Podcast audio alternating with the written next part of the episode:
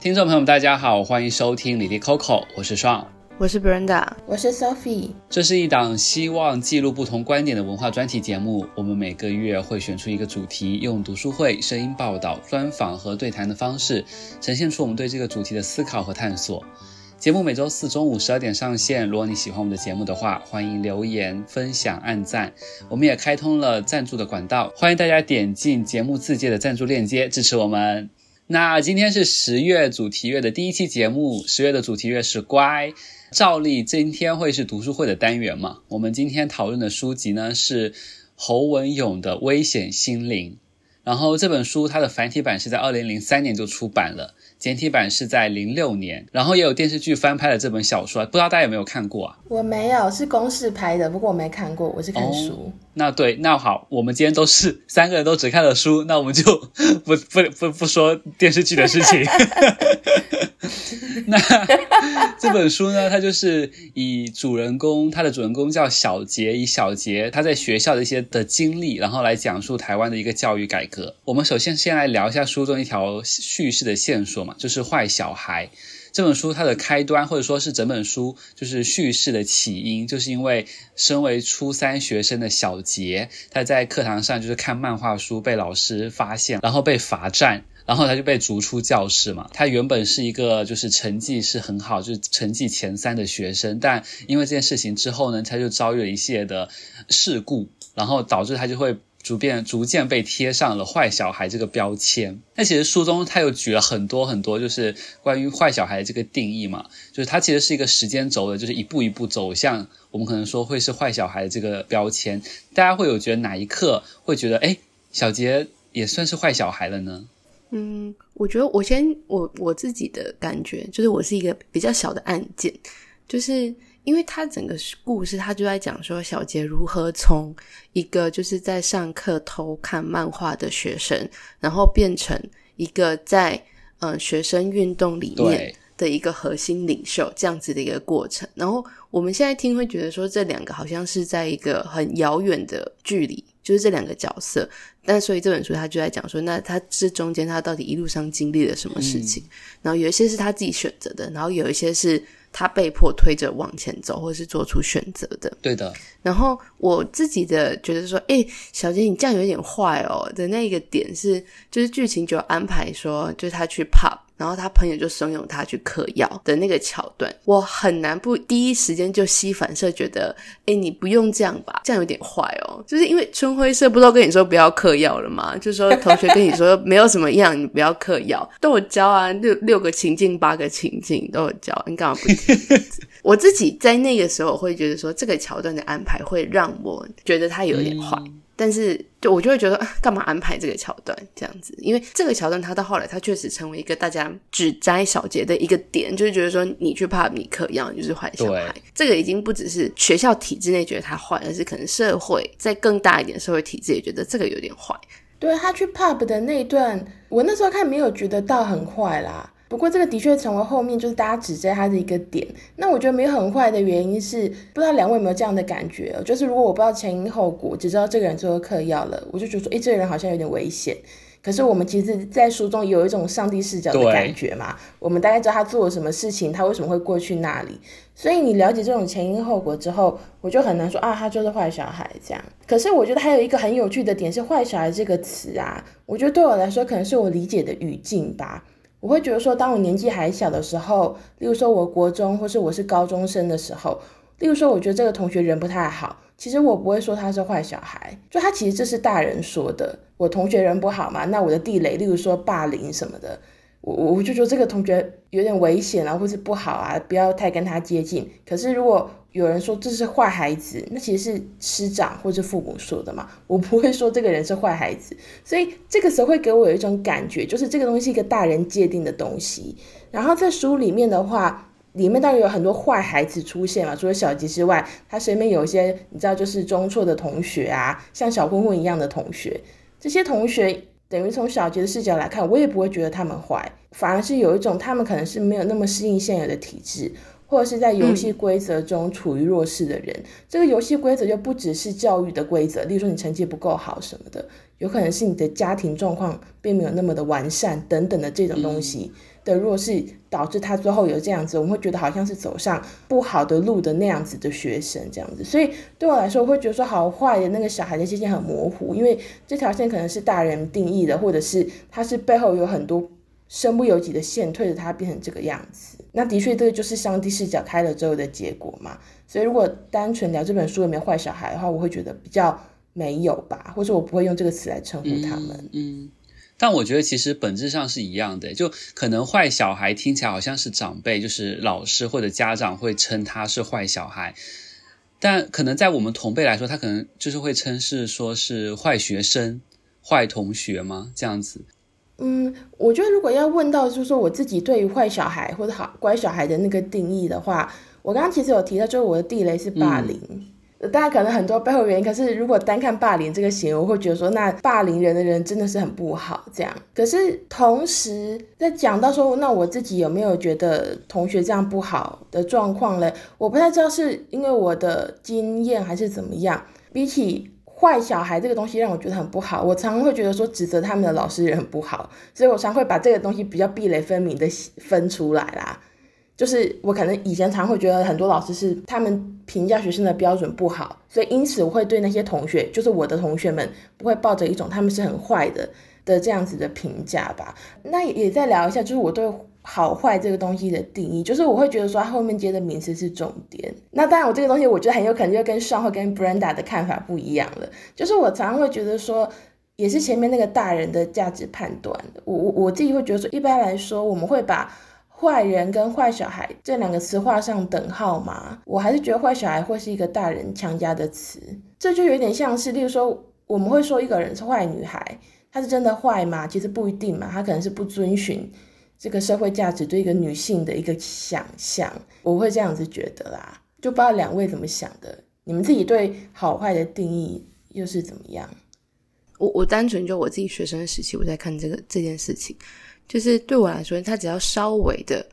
跟这个体制有一些摩擦，有一些出格，我就会觉得他是坏小孩。所以那种很轻微的，从就跟老师顶嘴，上课不爱上课，或者说像小杰一开始上课看漫画，然后没有在管老师，到他可能。去翘课，然后到外面随意走走，这其实对我来说都已经算是有点坏小孩的感觉了。所以在这边的坏小孩不一定是批评哦，就是对我来说，他反而是，哎、欸，我觉得这个人有点酷，哎，他有点坏，这种感觉哦。对，叛逆吗？叛逆的小孩。对，所以原本就是上海问了一题，就是说大家就是各自有没有做过最坏的事情是什么？然后我自己暗自就会解读说，你做过最酷的事情是什么？然后。因为遵循体制的小孩子做的事一定不酷啊！像我以前去参加诗歌朗诵比赛，一点都不酷。然后，但我得第一名诶，但我还是超不酷的。就是这这个题目，就是对我来说回答起来就有点有点压力，就跟就是交友软体上面说要找有趣的灵魂一样，就觉得说，嗯，我有趣吗？这样子，我酷吗？那种感觉。Oh. 对，但我觉得其实跟 Sophie 的有一点可以呼应，就是说那个坏其实都是在体制之下。当你跟这个体制不符合的时候，你可能就会被冠上坏的这个标签。所以坏小孩他可能是在学校里面不符合体制，坏人的话他则是在整个大的社会体制下面他不符合就是某种体制。所以我会觉得说坏人他可能又可以分为某一些，就他到底是是真的是暴力吗？还是说他只是在道德上面可能跟别人的选择比较不一样？然后就是就是那个老话嘛。法律是最低限度的道德嘛，就是这样。嗯嗯嗯，对对对，你你你就不要违法嘛。那如果你在没有违法的状况下，也不说是怎么灰色地带的法律漏洞哦。而如果你只是特立独行，跟别人不一样的话，嗯，大家觉得你很叛逆的话，那这个东西是不是坏呢？或者它的解读到底是不好的坏，还是很酷的坏？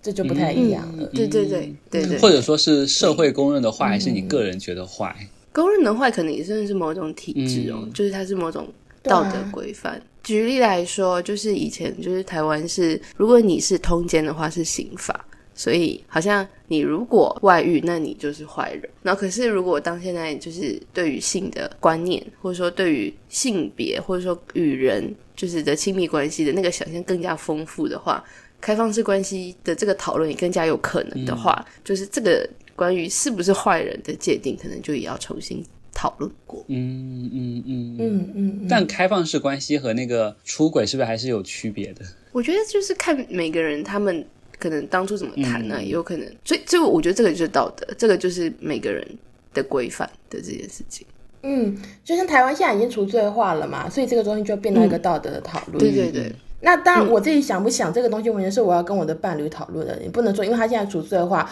他只是有没有要要框架，只是道德判断，所以我就可以随便跟人家发生关系，然后对我的伴侣不忠，什么什么之类的。对，这个这个就是要讨论的部分了啦。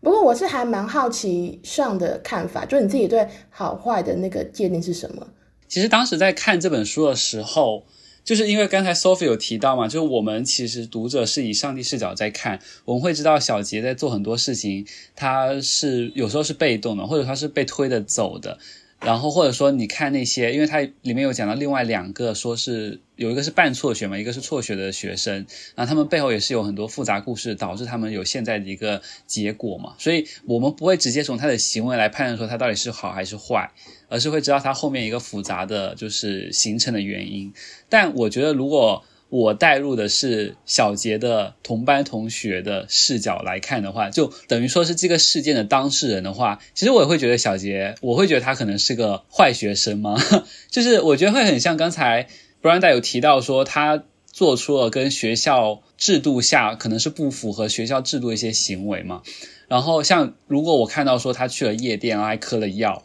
然后还和那些就是辍学的那些社会人士的有密切的交集，我就有一种那种嗯，我要远离他的那种感觉。因为小杰其实后面有想说他。因为在原来那个班级已经就是可能待下去会对他也不好嘛，所以他们有在把他转班换到另外一个班级。结果新的班级的学生就是也对他有有很强的排斥，然后他们当天就是罢课嘛，因为他们会觉得说小杰把学校搞得很混乱，加上他们是高三的学生，所以他们以这种罢课的的方式来拒绝，就是接纳他加入新的班级。虽然看的时候你会觉得小杰很可怜，但我觉得如果我带入的是同学的视角的话，其实我我觉得我蛮同理的耶。就是我觉得，如果我是正处于高三状态的我来说，你会觉得说，好像把学校搞得很不安宁。就是原本是你需要很安宁的去最后奋战这一年最后一年的时刻，然后结果学校现在很不安宁。我觉得我可能也是他们班上的学生的那种反应，就是有一点会排斥他的感觉，所以我会很理解他同学做出的这些行为。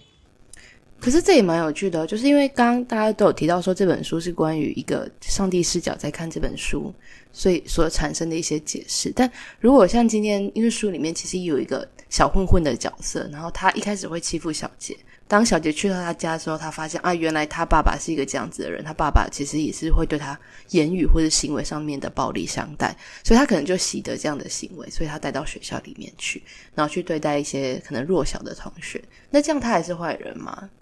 他还是坏小孩吗？当我们了解这个脉络之后，会怎么去判断他这个人？我觉得，就是他会变成这样子，肯定是有他背后的原因。但对于那些被他霸凌、对于那些被他欺凌的同学来说，嗯、他就是坏小孩。我觉得这个判断标准得由那些被他欺凌的孩子来判断。就是说，他们最后又会不会愿意原谅他的这些行为，来判断说他到底是坏小孩还是还是好小孩。那那对你来说呢？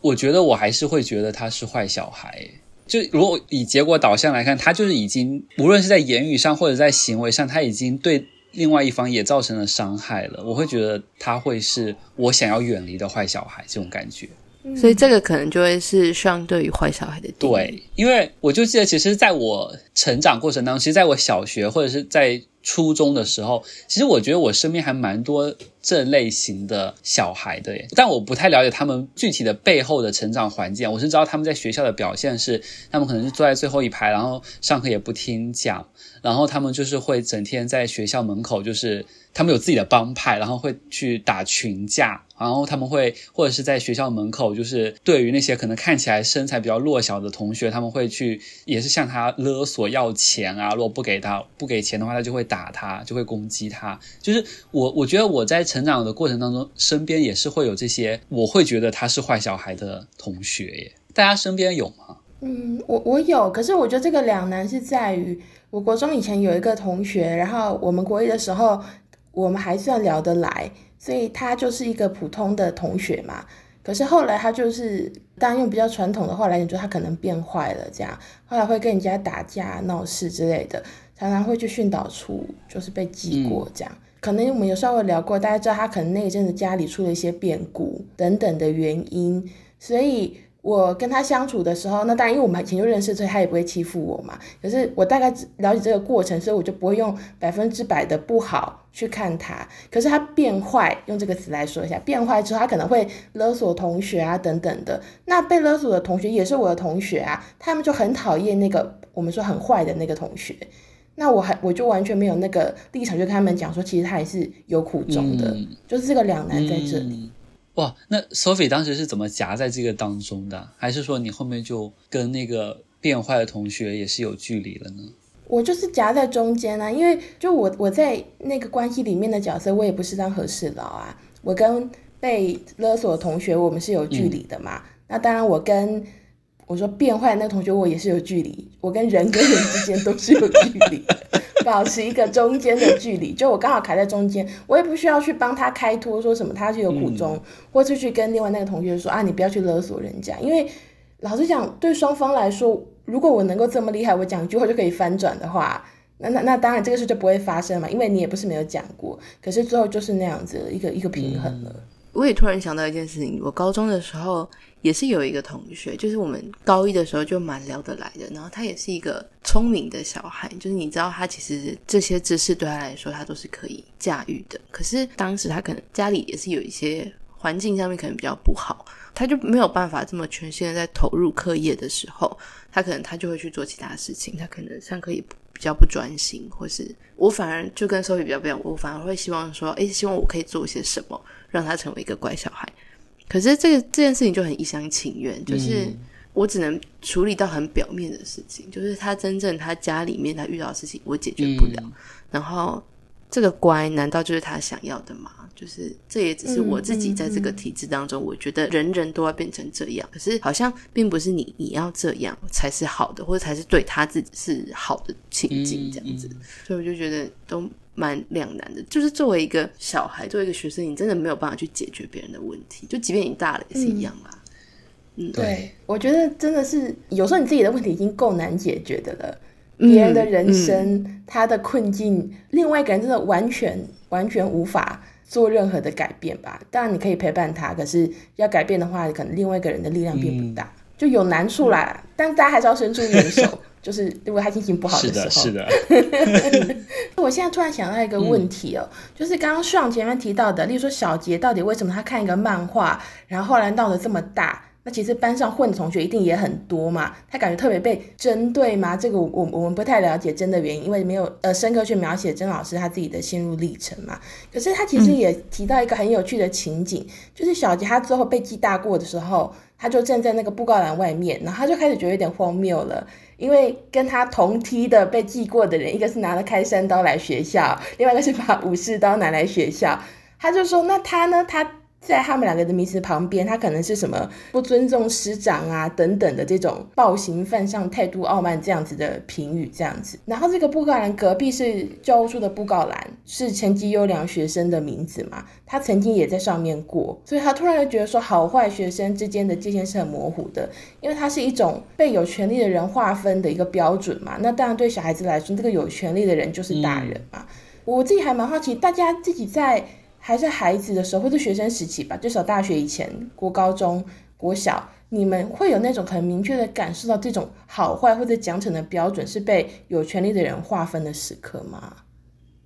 我觉得我在学生时期是一个在体制内活得很好的人，不说成绩上面，而是就是反正校规写什么我就会遵守什么，然后校长讲什么都会就嗯头头是道这样子。可能唯一有一次是国中的时候，就是班上的霸凌问题很严重，然后有一群人是不管对他们做什么事情记过啊，然后叫去讲话什么都完全没有用。直到有一次，就是老师是真的受不了了，然后他就是对学生其实有一点小小的暴力相待，他不是对那个人，他是对他的物品，就他把他桌子就是掀到教室外面去。然后我就意识到说，哇，其实他也很无力耶，他都到照这个体制走了，就是结果还是一样，没有任何事情改变。嗯，嗯，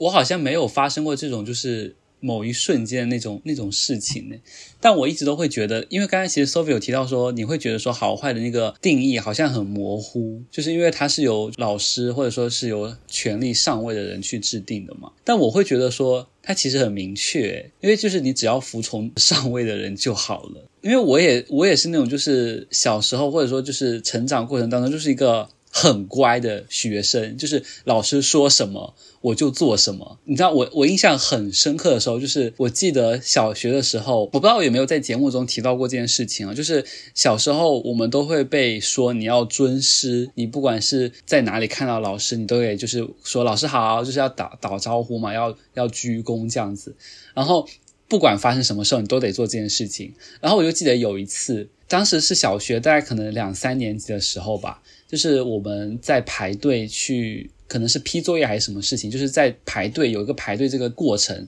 然后因为我后面的同学摸了一下我的屁股，然后你知道就是那种同学之间的玩耍嘛，他摸了一下我的屁股，然后我就用屁股瞪了一下，就是瞪回去他嘛。然后结果他就撞到了后面一个同学，然后不知道为什么后面那个同学好像就是就是受到了很大的撞击，就觉得胃很不舒服，就。蹲下来了，当时我就觉得哦，完蛋了，他怎么了？然后你知道老师就觉得说是因为我们故意就是不好好排队，然后就是这个推搡，然后就是撞到他，导致他现在有这种后果。然后就记得老师当时他就老师也很暴力，他就就是拎着，因为当时我们是要戴那个红领巾嘛，就是他就拎着红领巾这样这样摇晃我，就是就是一直扯红领巾说，你看让你让你撞让你撞，就是大概这种这种行为嘛。其实我当时也会很委屈，我说。嗯，我也没有就是很大的动作要撞他，就只是因为前面人啊后面人先摸了一下我的屁股，我才就是撞他，就是这样子嘛，然后就会很委屈。但是你知道，我觉得我现在想起来，我觉得很搞笑的事情是。当时就是下课，就是因为这是发生在课堂上嘛，然后就是我被老师当众就是站在讲台上，然后被老师就拎红领巾这样拎来拎去这样子，然后结果下课他就说就是大就是大家喊就是下课，然后大家要起立，然后说老师再见，然后我还是就是忍着自己委屈，然后很很很恭敬说老师再见，我想说我在干嘛？嗯，就是我觉得他这种、这种乖有点就是深入骨髓的乖，就是我觉得就你看小杰的时候，你会觉得他有很多觉醒，他会觉得有很多想要反抗，就是他他意识到不对的事情。但是在我的时候，我都没有诶，就是我在那个时候，我就觉得是我的错，就是我要服从，就是然后我要遵守这个秩序，这种感觉。我跟上感觉好像其实经历是差不多，我们就不会有太多发现的这个过程，但是。刚刚听 Sophie 讲说，其实你自己在学生时期就常常不时会觉得，就是老师的可能某些行为，或者说老师其实可能是老师的问题等等的，好像就是会有你刚刚讲的那种意识到的那个瞬间。可是这件事情你自己为什么可以这么意识到这件事情，以及这件事情一直发生的时候，难道不会很出戏吗？就是这个体制就是这么荒谬，这件事情就是。你已经意识到了，嗯、然后可是你还是在这个里面，然后你又是个好学生，这一切不会很混乱吗？我那我我要来告解一件事情哦，这件事情是算是我求学时期的一个阴影吧，嗯、就是刚刚上前面提到了嘛，就是说你你看到小杰很多觉醒的时刻，那可是我们知道现实的时候其实很难去反抗的。然后我印象非常深刻的是，其实之前我们在讨论大纲的时候，好像有稍微提到过，就是我国中的时候啊，我作为一个乖学生，我的形象就是成绩好而已了。嗯、我就会觉得说，那是因为国中的课业对我来说没有那么困难，所以我就会做好分内的事之后，我就去做别的事，例如说，我就看我的书之类的，那也过得很轻松惬意这样子。那可是那个时候，因为我过得相对轻松，所以你心里就会想要很酷。你知道吗？你想要有一点叛逆的感觉。然后那时候我们班上会有同学带漫画来学校看，对我们当时的校规来说，漫画是违禁品。那可是我也会借来看，大家就觉得很酷啊，因为作为一个好学生看漫画也不怕被抓这样子。然后我还印象非常深刻是，其中有一个同学，他有一天跟我说，他妈妈发现他带漫画，跟他说这样不好，不要带到学校来。然后我那时候就是一派轻松，我就说，哎呀，带来了又不会怎么样这样子。后来这件事情就被发现了。被发现之后呢，大家就知道是有一群班上一群同学在看漫画，包括我。然后我中午的时候就被老师叫出去，老师大概是跟我讲说，这个东西是要记过的嘛，但是因为要考试了，而且我成绩很好，不希望影响我，所以他说这件事情就当做没发生过这样子。然后那时候呢，因为我从一个成绩很好的小孩到一个第一次可能要记过的状况。其实那时候我心中是非常惊慌害怕的嘛。然后那个时候我也不敢跟他说，那其他同学会怎么样？我都不敢问，我就说好这样子。然后后来我就知道说，因为学校就会知道这种东西很尴尬啦。本来要记过的事情，因为牵扯到一些同学，他没记过，其他也不能记过嘛，不然就会被申诉，所以大家都没记过。可是那个瞬间，我就有一种，我原本很觉得不屑的读书的体制，之后是我作为里面的既得利益者保护了我嘛。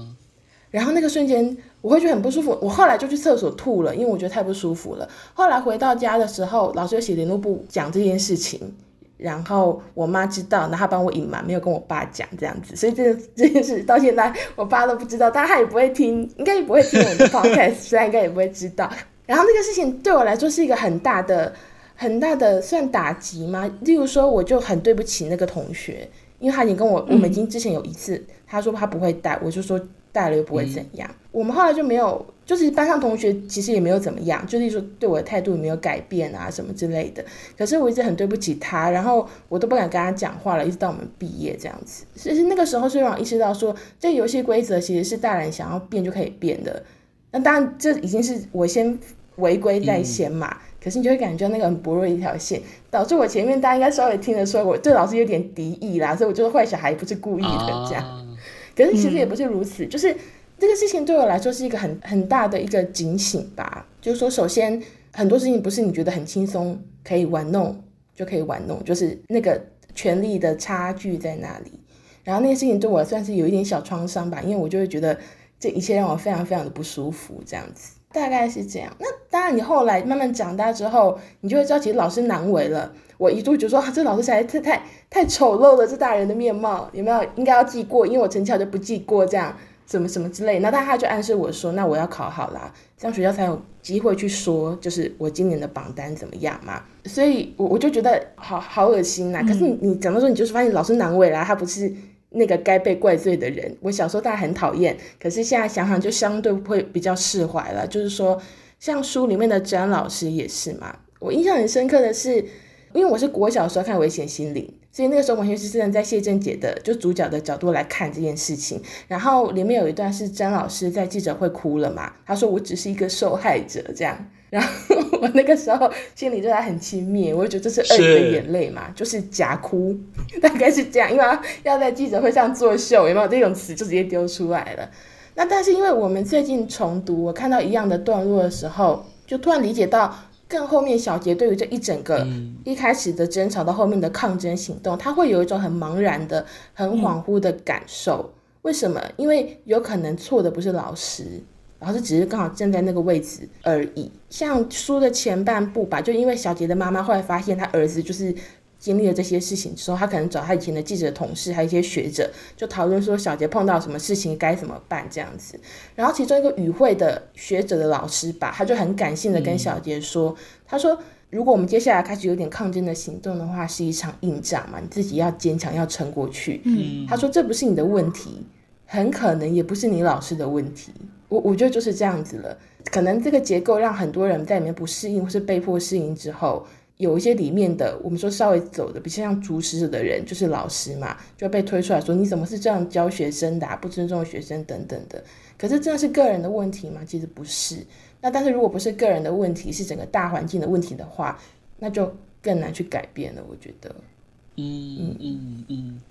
其实我当时看的时候，我会觉得我会有一种很很强烈的无力感，诶，就是关于这个到底要怎么去改变这个体制的这件事情来说，因为我越越看到后面，你会又会觉得这真的只是权力者之间在相互竞权的一种过程的那种感觉。我看到后面的时候会有这种感觉，因为其实后面不是因为又有党派加入到这场活动当中吗？我觉得就是当党派加入进来后，整个的那个方向和色彩好像又不一样了。可能原本之前大家在讨论是教育要到底要如何改革。但后面等到党派的那种加入后，又会有一点，他们好像只是想要获权而已。那其实这本书最核心、最核心还是要讨论是关于教育，就是关于教育改革这件事情。那其实就是在书中，就是小杰，我觉得应该也是作者，当时他就是在那个环节当当中，他应该是参加一个电视节目嘛，他就提出了一个想法，他说叫做终身教育这个概念。就是意思就是说，大家可以随时的辍学，就是你不遇到一些事情，或者说你想要先去做一些尝试，社会的尝试，社会经历的尝试，然后再回来。就是读书嘛，所以他说，就是你可以随时辍学，就是有辍学的自由，但同时你也有随时返回学校的自由，就是随时在返回学校学习的自由。然后他会觉得说，这种是可以是一个改变，就是目前教育体制的一个方法嘛。大家觉得这是这个方法是可以，就是改变我们所说就是坏小孩的一些命运吗？或者说它是一个好的方向吗？因为按照我们前面讨论的，就是我觉得坏小孩。的更贴切的那个说法是不符合这个体制的小孩，所以我觉得终身教育能不能成功，可能是两个面向，一个是体制变得符合人的需求，或是人能够服从体制的这个这两个情境之下，好像这个体制它才会成功。所以，即便有终身教育，但是人跟体制如果还是没有办法磨合的话，好像不管到了几岁，不管到什么时候，这个体制内的教育它都是无法成立的。所以换个体制会不会比较好？我我一直在想这件事情。所以我们可能到这几年，我们渐渐发现很多是从体制内走出来的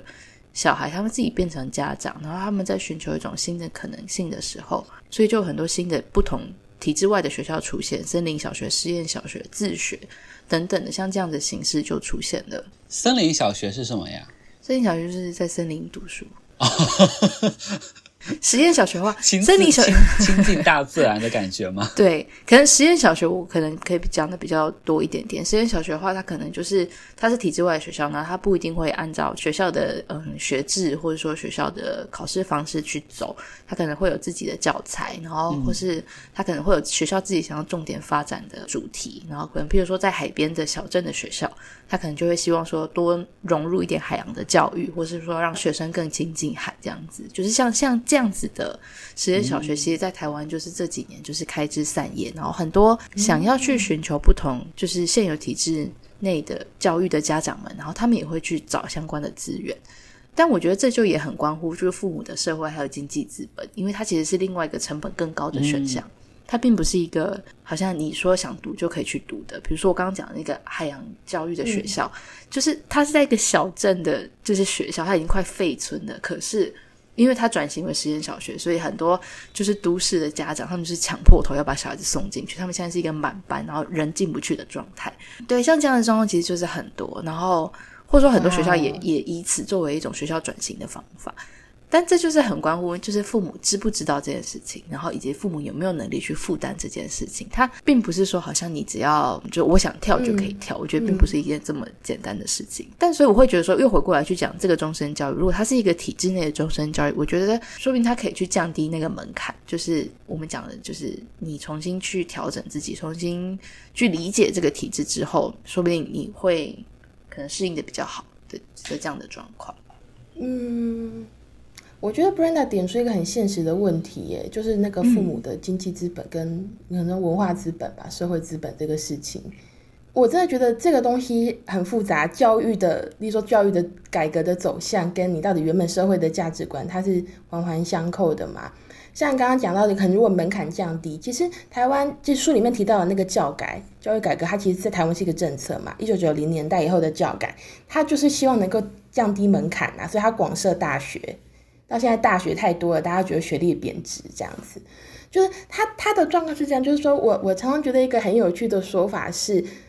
我在研究所或大学的时候，一直会有一个人有一个论调，叫做大学不是职业训练所，就是会很多人声称说，会有人在讽刺一些有些科技很无用这件事情的时候，就会有人来反驳说，大学不是为了一个职业来训练你的嘛，它是要学习整体的独立思考跟思辨能力的一个空间，这样子。我那时候就一直觉得说，其实我觉得不是，我觉得这不应该是大学才要做的，是一个教育的整体功能啊，就是你应该在学校学到是这个东西。可是其实台湾整个，包括台湾的价值观嘛，可能会觉得什么样的是好工作，它高薪嘛，然后它是很热门的工作，这些东西最后在学校制度都会变成是一种升学管道来决定，就是你高分的人进得去这样子。那很有趣的是。大学不是职业训练所，就会有人宣称。可是你从国小到高中变成一种大考训练所，很长一段时间没有人觉得奇怪。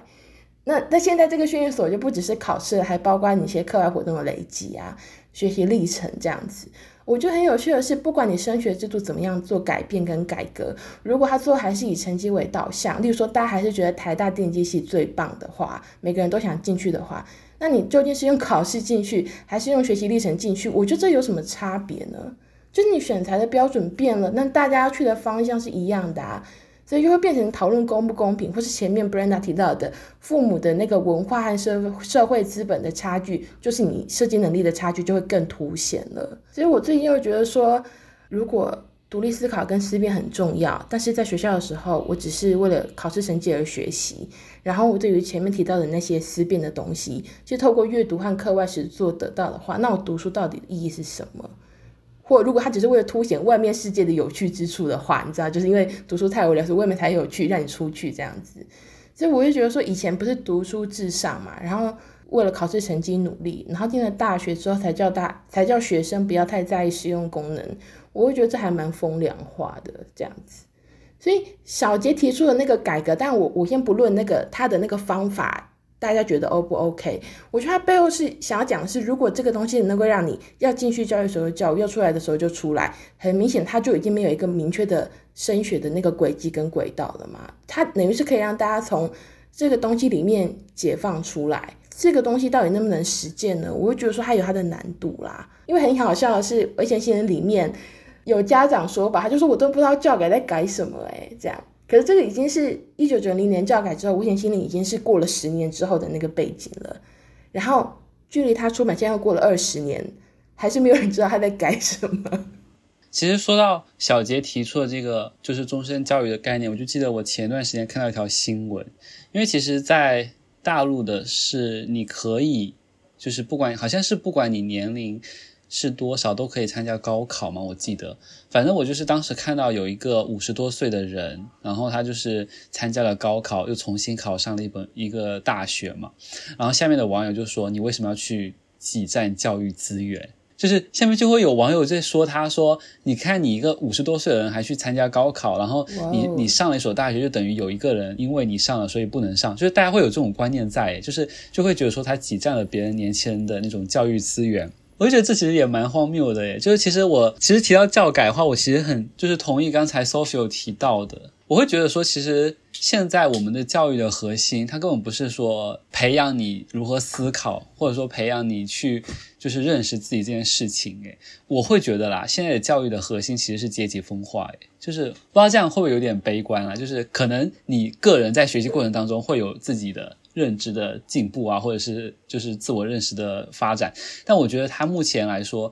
我觉得教育是一个蛮工具性的东西，它就是一个阶级分化的道具。大家通过高考，或者其实其实在中考的时候就已经对人群进行阶级上的分化了。就你能考上高中和你在你进入职业学校，然后等到你在高考的时候你上的是九八五二幺幺，还是说你上的是二本还是三本，其实它决定的是阶级阶级属性这件事情。诶，我会觉得。我觉得教改的核心应该是社会阶级的分化不会这么大，就是如果大家工资就薪资水平都差不多，阶级分化不会这么严重。我觉得大家就不会希望通过高考来改变人生这件事情。这样子的话，教育才会更多的在倾向于对于自己的探索，或者是关于人生的规划。这是我的看法啦。我是因为之前听了一期播客，就是主人公他是去了，我记得好像是去了加拿大。就是他有他的描述是说，他其实他当时在国内也是做高薪的工作嘛，就可能是做工程师方面的。但是他到了那边后，他就发现大家其实对于各类职业的看法不会像国内是会有如此大的分化，就会觉得说某一些职业就是社会地位很高的，而某些职业就是社会地位较低的。然后他说，所以他当时说他最后选了一个自己很喜欢做木工，他就做了木工。他觉得他在那边做木工和做工程师，他他感受到的社会氛围是一样的。哦，所以就是这本书的核心是教育从物质和精神上让大家对于职业或者说对于阶级有不同的分化。你觉得这是一个矛盾的点吗？还是你觉得这是一个他要解开的东西？我觉得这是他觉得社会存在的一个矛盾点，然后同时他也想要去解开的一个事情呢。然后我觉得这也是，就是即使过去了二十年，这种矛盾还是存在的一个事情。大家觉得呢？大家觉得这本书最大的矛盾是什么呢？二十年过去了，这个矛盾又有变化吗？我可能没有想到那么大的阶级的分化这件事，我想的是一个比较小的，就是如果你在体制里面，嗯，你逃脱不了这个矛盾这样。因为其实前面算有提到书中有一段那个小杰，他被转到新的班级之后，新的班级因为他转来觉得很不好，就集体罢课嘛。然后那个新班级的那个班长的妈妈后来跟小杰对话这样，然后他大概是说。就是说，那个小杰发现大家都罢课，然后他就很很错愕这样子。然后那个他就跟那个班长的妈妈对话的时候，那个妈妈跟他讲说：“我希望你明白，就是很不得已的决定。”小杰就很疑惑说：“我做错了什么吗？”然后那个妈妈就说：“或许正因为你做的是对的事情吧，事情才会越闹越大。只是三年八班的同学现在需要的，并不是对的事情。学测就快到了，他们最需要的是平静。”我我觉得这个就是矛盾点，就是。其实大家都知道这个体制有问题，但是不是每个人都有足够的时间或精力，或是支持去反抗这个体制。就例如说，像里面虽然小杰是国中，可是你也可以说，那他接下来要考试了嘛？那三年说说长不长，说短不短，老实说。可是那个制度就是说，假设你三年级要考试，你可能高二甚至高一你就开始备战状态了，就只有力气去争取或思考。对的事情，大家其实想要平静，然后去熬过这段时间，去争取一个比较好的成绩。然后包括小杰自己也是，他其实也逃脱不了体制，因为洪永在里面放了很多讽刺的段落，就是说，例如说他们在开那个要跟学校就是有点像是讨论的那个协调会的时候，小杰他也要，就主角是他，可他也要在里面负责分配工作嘛。他被分配他的工作就是他要去影印自己国一、国二的那个成绩单，就是因为他好像有。几个学习是班上的前三名，然后他说要作为他不是坏学生的佐证。然后我记得小杰那时候心里就 OS 说：“我不就是因为我受不了要考试跟就是一些分数的的争执这样子的事情，然后才会惹来这么多麻烦嘛？怎么到头来还是只能用成绩单来证明我自己？我觉得他的矛盾点就在这里了。就大家知道对的事情是什么，或是现在的事情可能不对，可是大家又想说那算了，我我我只要平静就好。”对啊，我觉得矛盾的地方在这边吧。嗯，我想要延续 Sophie 刚刚说的那个对的事情，就是即便他现在好像做出了改变，可是其实就是书中也也蛮常会提到说，小杰其实对于自己做的事情，他也会很困惑，说这到底是不是对的，或是说他可能会在某一个时间点突然被询询问说，那你到底想要什么的时候，他其实也答不出来。对，现在东西是不对的，可是他。前往的方向难道就是对的吗？会不会它其实是前往一个更不确定性的体制，或者是我们现在讲的，即便教改了，可是学生的压力也不会减少？但这个结果是对的吗？就是，或者说我自己就会觉得说，那个矛盾可能在于说，旧的东西不对，但新的东西它也是充满不确定性的。那大家跨出这一步，你就说好，我们真的改变了，然后跨出这一步之后，那事情真的有变得比较好吗？那或是说，这些这一切的核心到底是什么？嗯、我们到底想要透过教育带给孩子什么事情？这个好像就是也一直没有一个共识吧，或者说旧有的共识会觉得说，就像上讲的，就是旧有的体制是希望说你可以透过读书去得到一些阶级的流动，但是或许旧有的体制它并没有办法真的达到这件事情。那如何改变？那新的体制有没有办法去回应这个挑战，或回应这个问题？就会其实是不知道的。然后，当这个不知道，就是保守的人不愿意尝试，那不保守的人往前冲了，但结果也不一定是好的。就是我们可能也可以看到有一些不一定是成功的一些尝试案例的时候，那下一步是什么，就没有人会知道。就是大家大家想要往哪个方向走呢？就是我觉得，或是我觉得这样子的矛盾吧。嗯。这样想想真的很难呢。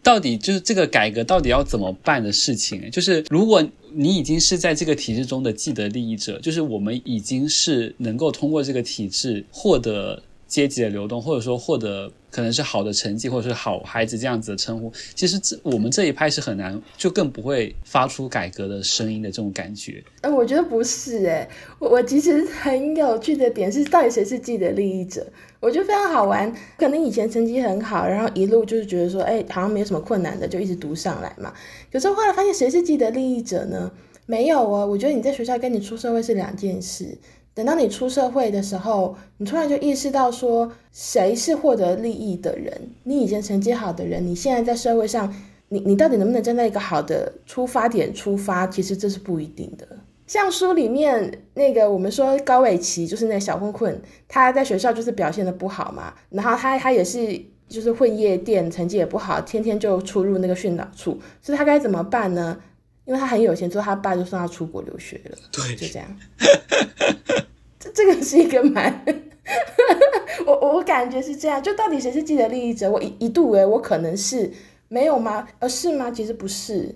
我觉得，或者说看到过去有些学院，或者说一些我们说抗议或是抗争也好，但反而可能是那些过去的既得利益者，他们去思考说发生了什么事情，或是更现实一点来说，因为他们有机会去到一个更好的学校，然后受到一个更好的教育。然后那个教育是跟他们说，就是你们要自己去思考，或者说你们要对这个社会提出一些疑问。我们说社会系好了，我们说他们有机会受到这样的教育，嗯、他们才去反思说，那现有的体制发生了什么问题，嗯、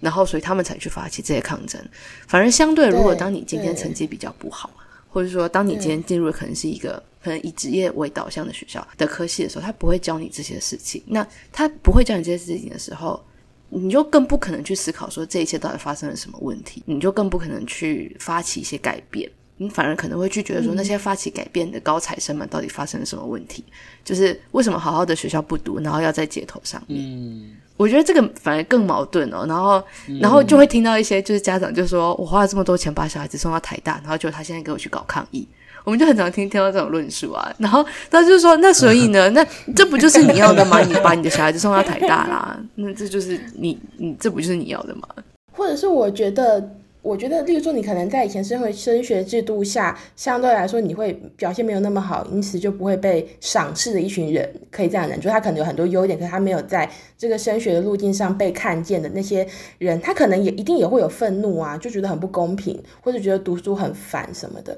可是。又到最后，谁可以站在媒体前面公开的评论这些东西、这些论述呢？他们可能又没有那样子的路径到媒体前面去说这些话，就他们可能有很多愤怒跟不满，嗯、可是他们可能就那个圈子有可能被切割，嗯，或者是媒体要怎么去选择你的受访者，就就我们自己新闻者也也知道，那、嗯、很多东西其实是被选择跟被跟被中介的结果嘛，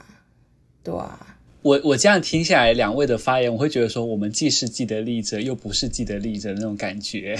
我我觉得应该是说，真的就是看在一整个体制之下，会有一些各种各种各种小小的体制。就你还是要看你现在到底人身处在哪里。就假如说我现在就还是学生，然后我在教育体制下，我当然是既得利益者。但是如果我今天出了职场，可能他看的条件又不一样，嗯、就是聪明不再是这个游戏里面最重要的一个点的时候，那我可能就是就不是既得利益者。嗯，嗯对啦，它它其实是变动的啦。我是听下来，我是会觉得说，因为 Sophie 刚有提到说，好像我们通过教育上获得了一定的成功。但是其实真正到社会来说，我们却没有可能是有资本来的的那些优势。我觉得这其实反映的是教育对于阶级流动的推动性在减弱。我觉得是现在对于我们现在来说，教育很难再让你有快速的资本的积累，所以你会觉得说，好像原本的，如果你的你的原生家庭、你的家庭的。的那个情况更好的话，其实它更是一种既得利益者那种感觉。不然他有提到说，但同时，如果你是在教育上做得好的话，你你在一个好的大学，你更能够接受到好的教育，你就会更容易有一些思想上的解放，或者说认识到更多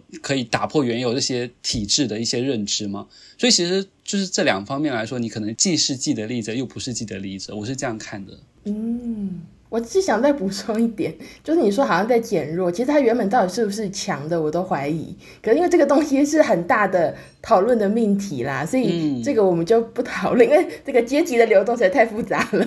一集可能讲不完这样。我觉得之所以现在大家都会这么相信教育是阶级流动，就之前一定是有一定的人是通过教育做到了阶级的流动。就我觉得他在早期，我觉得对于大陆来说啊，可能在早期的时候，前几批参加高考的人，你能考上大学，你一定是实现阶级变动的。而且当时在在早期的时候，还是有就是工作分配制啊，就如果你是考上大学，你就会分配到一个好的工作啊，就是可能跟现在也不一样啊。我觉得是大的背景不一样，那个、大的时代背景不一样。嗯嗯嗯、对。但我也同意 Sophie 讲的，我觉得就是用教育实现阶级流动，就有点像是一种神话。就是你听到了会很多，就是那种力争上游、三级贫户当上总统。哎，这个可以剪吗？我不知道。反正就是像这样子的，好像读书然后换取就是成就这件事情。嗯，会回过头来去强化这整个教育的，就是制度，就是大家就会跟你说，你看这些人，他们都透过读书，然后来成为就是这样子的人的时候，你就觉得说，哦，对，我要读书。然后，可是又最近又很好玩，就是又会有人说，啊，你看，可是这些创业家他们都是辍学，白手起家在这车库里面完成一个伟大的事业，然后就觉得说，嘿，那那我好好读书有什么用呢？但是就是又过了一阵子，又会跟你说，可是这些创业家可能他们自己家里背景又都不错，就觉得好像这些事情都没有一定，只是看你怎么去讲这个人的故事。这边补充介绍一下，就我之前看的那个呃，Gladwell 是一个。哎，我不太，我不知道他算社会学家吗？他算是一个记者兼专栏作家。然后他有一本书叫《艺术》，异是异常的异，数字的数，这样。它里面就是在讲说，我们觉得那些突出的成功人，他到底是怎么样成功的呢？然后后来发现他背后那个机运是很重要的，也包括你刚刚讲的，嗯、有人以为他白手起家，其实他不是的。哦，我知道，我知道。这这本这本书。对，这本书很好看，大家可以看一下，也还蛮好玩。就例如说，什么东西能够让我阶级流动，或什么东西可以让我成功，其实并不是单一因素，以及那个可以让你变得好的那个因素，很多时候并不是你个人能够争取得到的。嗯，对。好，那我我们最后最后来问一个问题，就是其实刚才。在中间聊的时候，Sophie 其实有提到嘛，因为其实 Sophie 在看这本书的时候，最第一次看这本书的时候，其实年纪很小嘛。然后因为他出版很早，他当时是小学时候看的，的然后现在已经过去二十年了，就是我们也已经就长大了，也成为长大的孩子了。那大家对于谢震杰就是小杰他的疑惑和他的愤怒的感受，就大家有没有一些新的感受？嗯，就刚刚听上讲，我就觉得说真是沧海桑田，就小学的时候看，然后现在又看这样子，时间过好快。然后很有趣的是，我小时候但是站在谢震杰的角度嘛，就包括前面我说我对张老师的评价也是，那、嗯、但是现在的心情就很复杂了。前面有提到。就觉得很无力啊，因为没有改变这样子。嗯，但是我又觉得很庆幸，可那个庆幸可能跟 Brenda，因为我有看过打写大纲嘛，嗯，理解那个庆幸不太一样。我庆幸的点是，就是我觉得有一个时代如果没有愤怒的人是很可怕的。然后小杰他就是在小说里面，他展现出他自己对这个世界的疑惑跟愤怒，他其实是有展现出来这样子。我这这一点我是觉得还蛮庆幸，就是有人写下来，然后记录下来，嗯，就侯文勇写的嘛。对啊，因为我觉得大部分的状况是，其实我觉得每个人都蛮愤怒的。然后你当然可能因为你疲于读书，没空去想，或是你觉得你已经被这个考试猪猪放弃了，所以你不愿意去想。可是大家都心里有一种小小的很愤怒的情绪，默默的在愤怒。然后我觉得小杰其实他把他的想法透过一本书这样子写出来，我觉得我觉得算是某一种抒发，所以这也是我觉得蛮庆幸的部分。嗯然后只是说，因为我小时候看你，大家是站在学生的角度看，你就觉得说，哎呀，这次太不公了什么的，我被绑架了，教室就跟监狱一样，有没有？你会有这种想法这样。但是啊，我真的觉得是感性性激素会随着长大，你就越来越累积起来。我最近看了之后，我印象最深刻的一幕反而是那个小杰跟他爸爸的相处。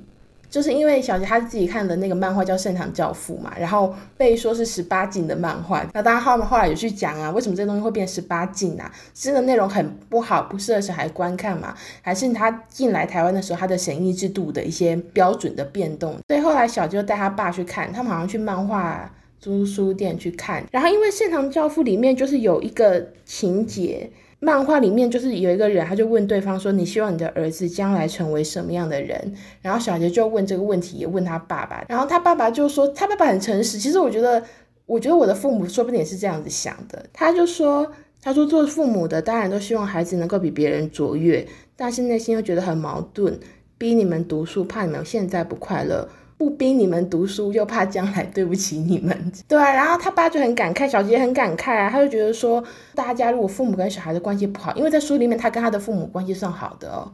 可是如果你更不好呢？因为读书这个东西，你们相互拉扯，最后剩下的就到底是什么这样子？然后小杰后来就很，他就很感慨，就跟他说，因为老爸开始感伤了嘛，他就说，老爸，我相信你永远不会老的。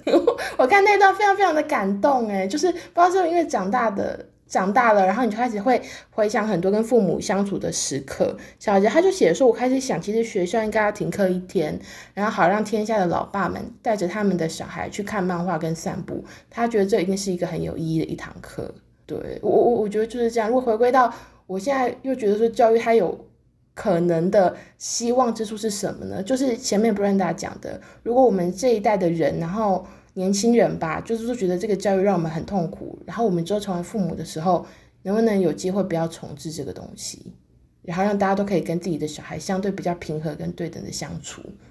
对啊，这算是一个小期待啦。我的感觉是这样。嗯，哦，我也同意 Sophie 刚刚讲的，就是你在书里面，就洪文勇写出了那个那样子的愤怒跟困惑。就是我在看的时候，就真的是重新去思考很多我自己的那个成长经历。你就想说，天啊，真的是从一个非常艰难的环境当中，然后长大了。那我自己的心境就会是啊，幸好我已经暂时的离开这个庞大的体制了。就是我一直都知道，我是一个很不喜欢读书、很不喜欢考试，然后很不喜欢对于分数斤斤计较的人。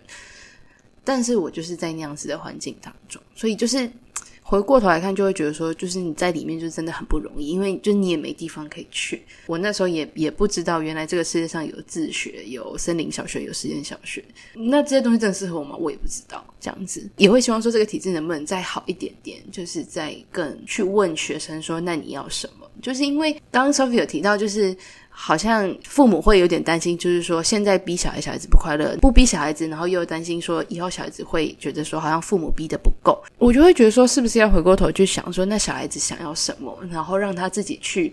追求他想要的那个东西，那才是一个他主动寻找的过程，他主动追求的那个过程，而不是他被逼的，但他不知道他要往哪里走。我觉得那个。被逼的，但不知道往哪里走的那个困惑可能会是更大的，嗯、或是我自己会觉得说，那我到底要去哪里？就是这一切到底终点是什么？就会一直看不到。希望这些困惑能够在更早的时候可以被解决。但是我并不觉得说这是父母的责任，我只是觉得说，嗯，就是不知道会不会有一些不同的选择这样子。就是刚刚 Brenda 有提到那个，为什么没有用小孩的角度去规划一个教育应该提供给他们什么东西嘛？然后因为小杰在书里面有上一个电视节目，然后他跟主持人就有一番很精彩的对谈。嗯、因为我觉得这是大家都会有的疑惑，就是好，那我们如果安排小孩要的东西。然后小孩不学好怎么办呢？因为小孩可以有足够的，我们说理智跟自信去评断他们需要什么东西吗？然后，例如说，他里面就跟那个主持人聊到，就小杰就说，我觉得我们现在每天接受的教育不是用我们国中生的立场去规划的。然后他大概就举了一个网咖的例子，就说我觉得教育像网咖一样，有没有网咖为了让他的消费者想要去，他就很努力。教育也是应该想要去设计国中生想要上的东西。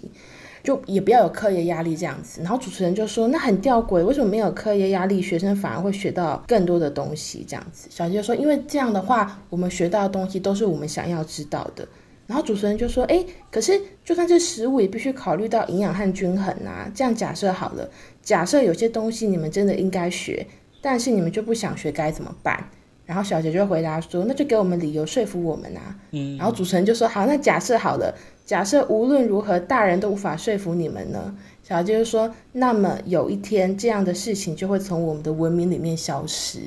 嗯，哦，我我看到这段的时候，我小学的时候觉得很酷，现在还是觉得很酷。完全是因为其实小杰他不是国中生，嗯、他其实是侯文勇，在透过他现在的认知，他已经是一个大人了。他借小杰的口去说出这样的话。可其实他讲的是没错的嘛，就我们可能现在也是大人了，我们可能现在要谈到这个话题，你可能也会觉得说，哎，跟小朋友真的了解自己要什么吗？嗯。可是如果就让他们试试看呢，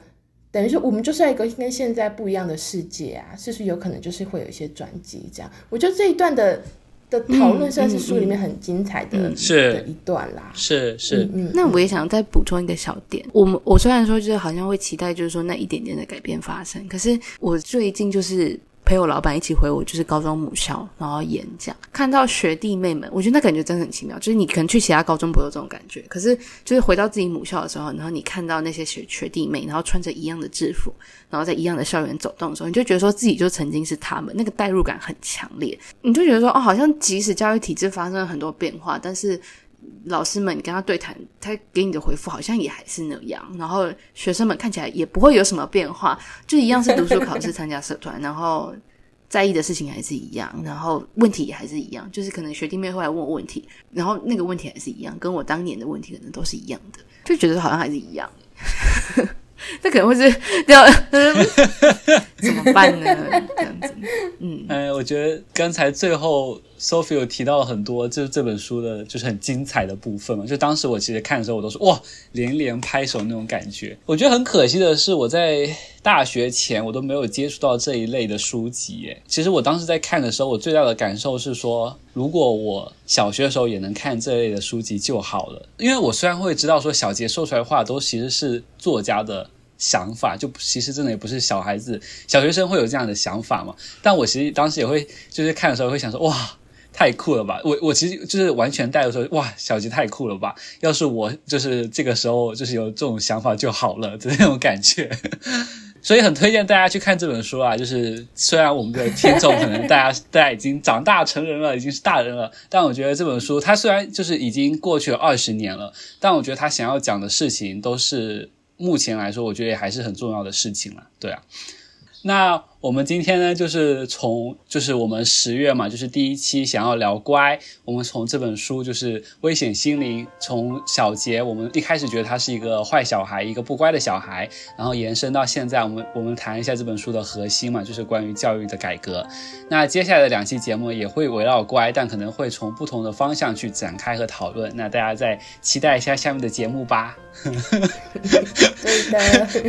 那今天的节目就到这啦。如果大家有任何想法，想我们分享，可以在收听平台或是我们的社群平台留言，IG 搜索李丽 Coco 下划线 Podcast，微博搜寻李丽下划线 Coco 就可以找到我们啦。那我们下期再见，拜拜拜拜。哎，我想要吐槽一下，我们之前不是有聊过一个词叫内卷嘛？嗯，现在是要比谁比较会结尾，好好啊，很紧张哎！我刚才你知道我刚才在收尾的时候，我就看 Brother 就是这样，嗯，让我看看你今天要怎么收尾。我觉得这是太明显了，每次上都会看到我好像欲言又止的表情。对，好有趣哦，嗯，笑死了。